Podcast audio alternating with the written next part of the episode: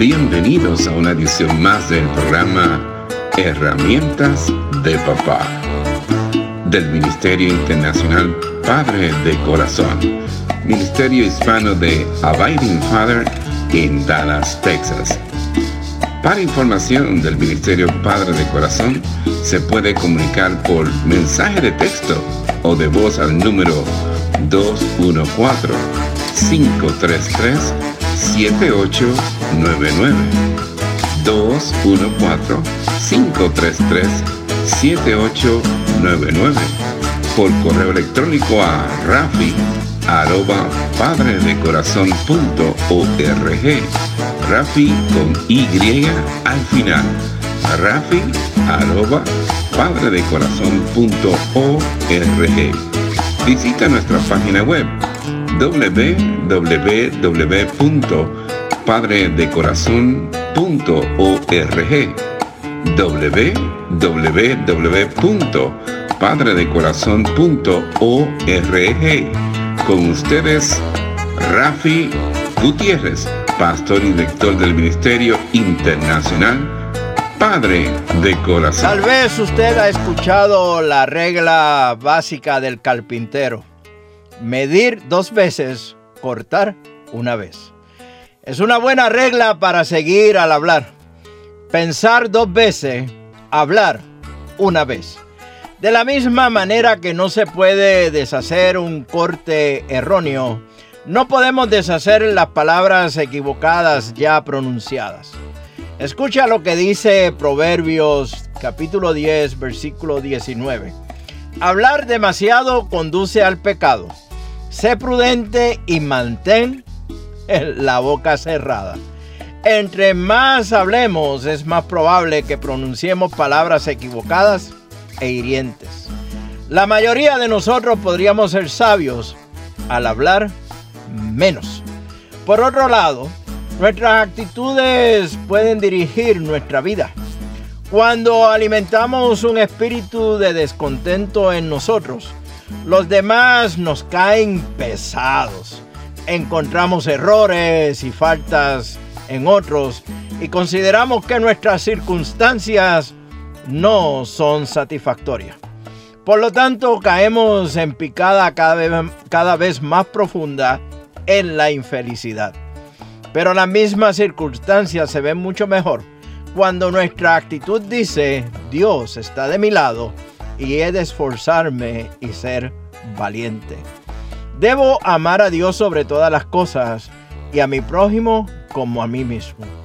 Dependeré del Señor en todo ya que al tener a Dios en mi vida, tengo todo lo que necesito para continuar adelante. Si el apóstol Pablo y Silas pudieron cantar en la prisión, ¿no puedo acaso yo regocijarme en mis circunstancias? Proverbios capítulo 15, versículo 15 declara lo siguiente. Para el abatido, cada día acarrea dificultades. Para el del corazón feliz, la vida es un banquete continuo. ¿Alguna vez has observado cuando cae una fuerte lluvia?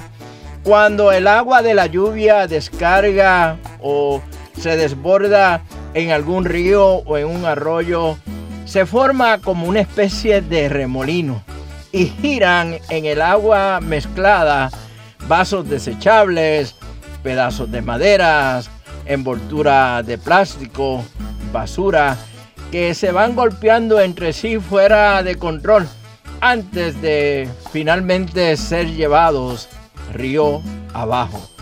Es un ambiente de contienda, es la gente también tiene sus remolinos en la casa, en el trabajo o en la comunidad. La falta de bondad abunda en las discusiones y las peleas y el enojo arrastra a todos río abajo. Samuelito es un personaje ficticio.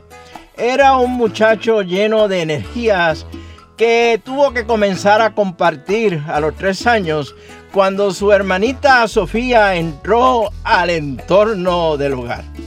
Desde ese momento en adelante parecía que no era justo que Samuelito tuviese que compartir sus juguetes con Sofía. Sus padres parecían estar más preocupados en proteger los pequeños juguetes de Sofía cuando Samuel quería tomarlos prestados. Se preocupaban de la seguridad física de Sofía cuando el niño Samuelito trataba de jugar con ella. Incluso cuando la abrazaba, decían que Samuelito era demasiado rudo. Él no podía hacer nada bien y ella nada mal. La percepción fue reforzada cada vez que su mamá se irritaba con Samuelito. A este pobre niño no se, le no se le permitía mostrar insolencia a sus padres. Así que comenzó a desahogar sus frustraciones con su hermana Sofía. La molestaba, la pellizcaba y buscaba cosas por las cuales hacerla llorar. Según Sofía iba creciendo, ella aprendió a defenderse con sarcasmo y con venganza. Al crecer, parecía que estos hermanitos no se podían ver el uno y el otro. Cada vez que estaban juntos en el mismo lugar, solo había pleito. Estos tres factores siempre están presentes en una situación de conflicto o de pelea. Las circunstancias, los que instigan y el egoísmo. Las circunstancias de una discusión pueden ser concretas, como el valor de un objeto en venta o de quién fue la culpa en un accidente. O las circunstancias pueden ser sutiles. La percepción de Samuelito era que Sofía era la niña consentida y que sus padres eran injustos con él. Su envidia se apoderaba de cada interacción que él tenía con Sofía. Las circunstancias siempre son parte de la contienda pero lo más influyente es el carácter del instigador o del que instiga. Hay muchas variedades de instigadores. Ya existían cuando Salomón escribió proverbios y en la actualidad seguimos encontrándolos. Hay el instigador airado. El que pierde los estribos con facilidad provoca peleas. El que se mantiene sereno las detiene nos dice Proverbios capítulo 15, versículo 18. El enojo es el aguijón que provoca a la gente, caldea la discusión y hace que ambos bandos actúen de manera que se le van a lamentar más tarde. La venganza es el familiar más cercano del enojo. La indignación justa no se debe confundir con la ira pecaminosa. La ira de Dios contra el pecado se registra docenas de veces en el Antiguo Testamento. Jesús se enojó al ver cómo la casa de Dios era contaminada por negociantes. Pablo mismo nos instruyó, airaos pero no pequéis. Si es para la gloria de Dios, la ira debe ser breve, de manera que no le demos lugar al diablo, como nos dice Efesios capítulo 4, los versículos del 26 al 27. La persona instigadora y llena de odio menosprecia lo que ven en los demás, provocando que se enfoque en lo negativo sin darse cuenta de que es un pecador y no permite con humildad pasar por alto las fallas de los demás. Proverbios capítulo 10, versículo 12 nos dice, el odio provoca peleas, pero el amor cubre todas las ofensas.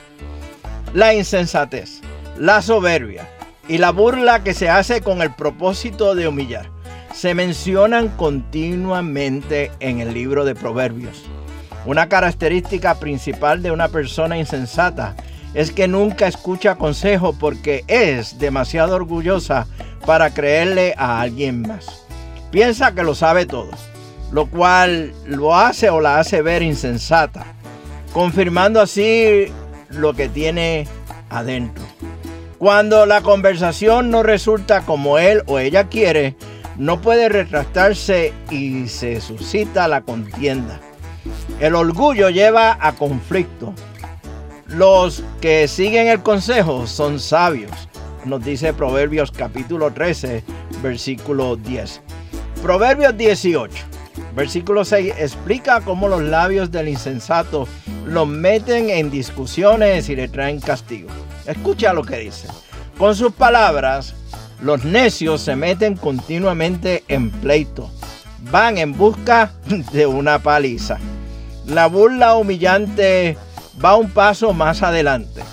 Es una mezcla de orgullo y menosprecio. Echa fuera al burlón y también se acabarán las peleas. Los pleitos y los insultos desaparecerán, nos dice Proverbios capítulo 22, versículo 10. Continuamos con la serie En peligro de extinción, la bondad. Y la pregunta que nos hemos hecho es, ¿debemos de incluir a la bondad como una especie en peligro de extinción? Mientras tanto, nos veremos en el barrio. Mire, con un cafecito a la vez. Que Dios les bendiga abundantemente en el día de hoy y que sean de bendición para... Este ha sido un programa del Ministerio Internacional Padre de Corazón Ministerio Hispano de Abiding Fathers, con oficinas en Dallas, Texas. Nuestra misión es la de motivar, capacitar y comprometer a los hombres en su rol de padres y líderes en el hogar, según lo ha ordenado Dios, haciendo discípulos del Evangelio de Jesucristo. Somos un ministerio internacional, relacional y generacional para información del Ministerio Padre de Corazón, se pueden comunicar por mensaje de texto o voz al número 214-533-7899. 214-533-7899. Por correo electrónico a rafi arroba padre de corazón punto org. Rafi con Y al final rafi arroba padredecorazon.org. Visita nuestra página web www.padredecorazon.org www.padredecorazon.org Les habló Rafi Gutiérrez, pastor y director del Ministerio Padre de Corazón y les agradezco grandemente que nos hayan acompañado en esta edición de programa Herramientas de Papá del Ministerio Internacional Padre de Corazón.